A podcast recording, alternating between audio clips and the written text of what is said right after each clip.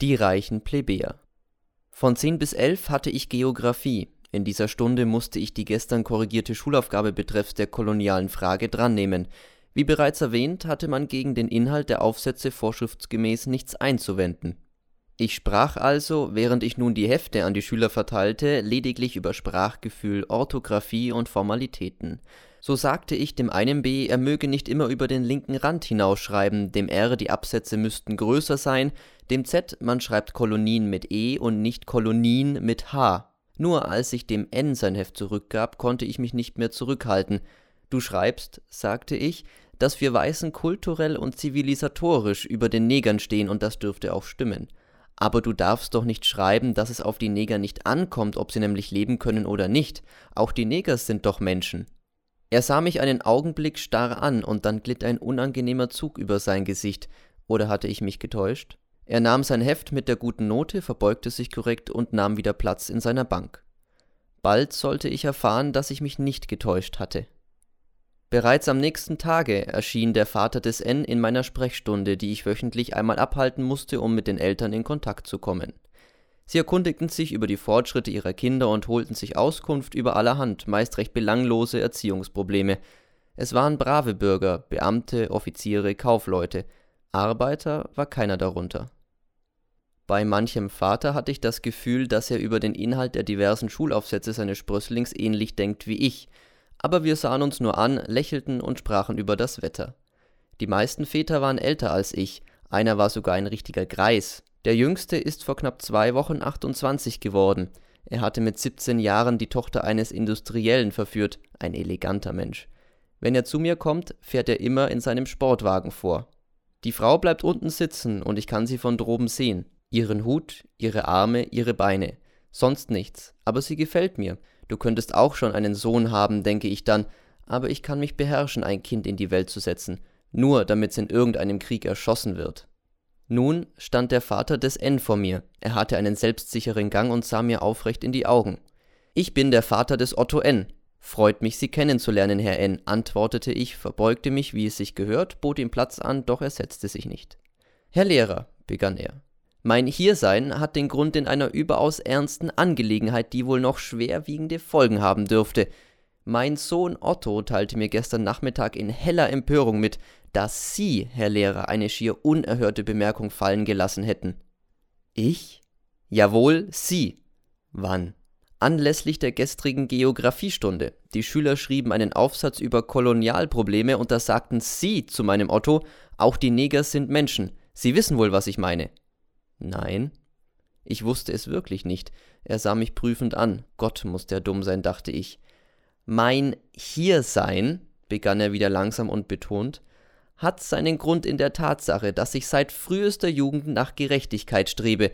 Ich frage Sie also, ist jene ominöse Äußerung über die Neger Ihrerseits in dieser Form und in diesem Zusammenhang tatsächlich gefallen oder nicht? Ja, sagte ich und musste lächeln. Ihr Hiersein wäre also nicht umsonst. Bedaure bitte, unterbrach er mich schroff, ich bin zu Scherzen nicht aufgelegt. Sie sind sich wohl nicht im Klaren darüber, was eine derartige Äußerung über die Neger bedeutet? Das ist Sabotage am Vaterland. Oh, mir machen Sie nichts vor. Ich weiß es nur zu gut, auf welch heimlichen Wegen und mit welch perfiden Schlichen das Gift ihrer Humanitätsduselei unschuldige Kinderseelen zu unterhöhlen trachtet. Nun wurd's mir aber zu bunt. Erlauben Sie, brauste ich auf. Da steht doch bereits in der Bibel, dass alle Menschen Menschen sind. Als die Bibel geschrieben wurde, gab's noch keine Kolonien in unserem Sinne, dozierte felsenfest der Bäckermeister. Eine Bibel muss man in übertragenem Sinn verstehen, bildlich oder gar nicht. Herr, glauben Sie denn, dass Adam und Eva leibhaftig gelebt haben oder nur bildlich? Na also, Sie werden sich nicht auf den lieben Gott hinausreden, dafür werde ich sorgen. Sie werden für gar nichts sorgen, sagte ich und komplimentierte ihn hinaus. Es war ein Hinauswurf. Bei Philippi sehen wir uns wieder, rief er mir noch zu und verschwand. Zwei Tage später stand ich bei Philippi. Der Direktor hatte mich rufen lassen. Hören Sie, sagte er. Es kam hier ein Schreiben von der Aufsichtsbehörde. Ein Bäckermeister N. hat sich über Sie beschwert. Sie sollen da so Äußerungen fallen gelassen haben. Nun, ich kenne das und ich weiß, wie solche Beschwerden zustande kommen. Mir müssen Sie nichts erklären. Doch, lieber Kollege, es ist meine Pflicht, Sie darauf aufmerksam zu machen, dass sich derlei nicht wiederholt. Sie vergessen das geheime Rundschreiben 5679 U33? Wir müssen von der Jugend alles fernhalten, was nur in irgendeiner Weise ihre zukünftigen militärischen Fähigkeiten beeinträchtigen könnte. Das heißt, wir müssen sie moralisch zum Krieg erziehen. Punkt. Ich sah den Direktor an, er lächelte und erriet meine Gedanken.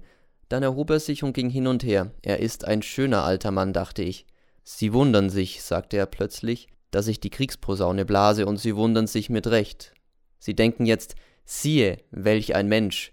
Vor wenigen Jahren noch unterschrieb er flammende Friedensbotschaften und heute, heute rüstet er zur Schlacht. Ich weiß es, dass sie es nur gezwungen tun, suchte ich ihn zu beruhigen. Er horchte auf, blieb vor mir stehen und sah mich aufmerksam an. Junger Mann, sagte er ernst, merken Sie sich eines, es gibt keinen Zwang. Ich könnte ja dem Zeitgeist widersprechen und mich von einem Herrn Bäckermeister einsperren lassen. Ich könnte ja hier gehen, aber ich will nicht gehen. Jawohl, ich will nicht. Denn ich möchte die Altersgrenze erreichen, um die volle Pension beziehen zu können. Das ist ja recht fein, dachte ich. Sie halten mich für einen Zyniker, fuhr er fort und sah mich schon ganz väterlich an. Oh nein, wir alle, die wir zu höheren Ufern der Menschheit strebten, haben eines vergessen die Zeit. Die Zeit, in der wir leben, lieber Kollege, wer so viel gesehen hat wie ich, der erfasst allmählich das Wesen der Dinge. Du hast leichte Reden, dachte ich wieder, du hast ja die schöne Vorkriegszeit miterlebt, aber ich, ich hab erst im letzten Kriegsjahr zum ersten Mal geliebt und frage nicht was. Wir leben in einer plebejischen Welt, nickte er mir traurig zu.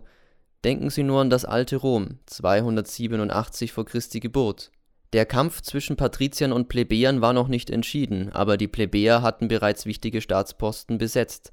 Erlauben Sie, Herr Direktor, wagte ich einzuwenden, soviel ich weiß, regieren bei uns doch keine armen Plebejer, sondern es regiert einzig und allein das Geld. Er sah mich wieder groß an und lächelte versteckt. Das stimmt. Aber ich werde Ihnen jetzt gleich ein Ungenügend in Geschichte geben, Herr Geschichtsprofessor. Sie vergessen ja ganz, dass es auch reiche Plebejer gab. Erinnern Sie sich? Ich erinnerte mich, natürlich. Die reichen Plebejer verließen das Volk und bildeten mit den bereits etwas dekadenten Patriziern den neuen Amtsadel, die sogenannten Optimates. Vergessen Sie's nur nicht wieder. Nein,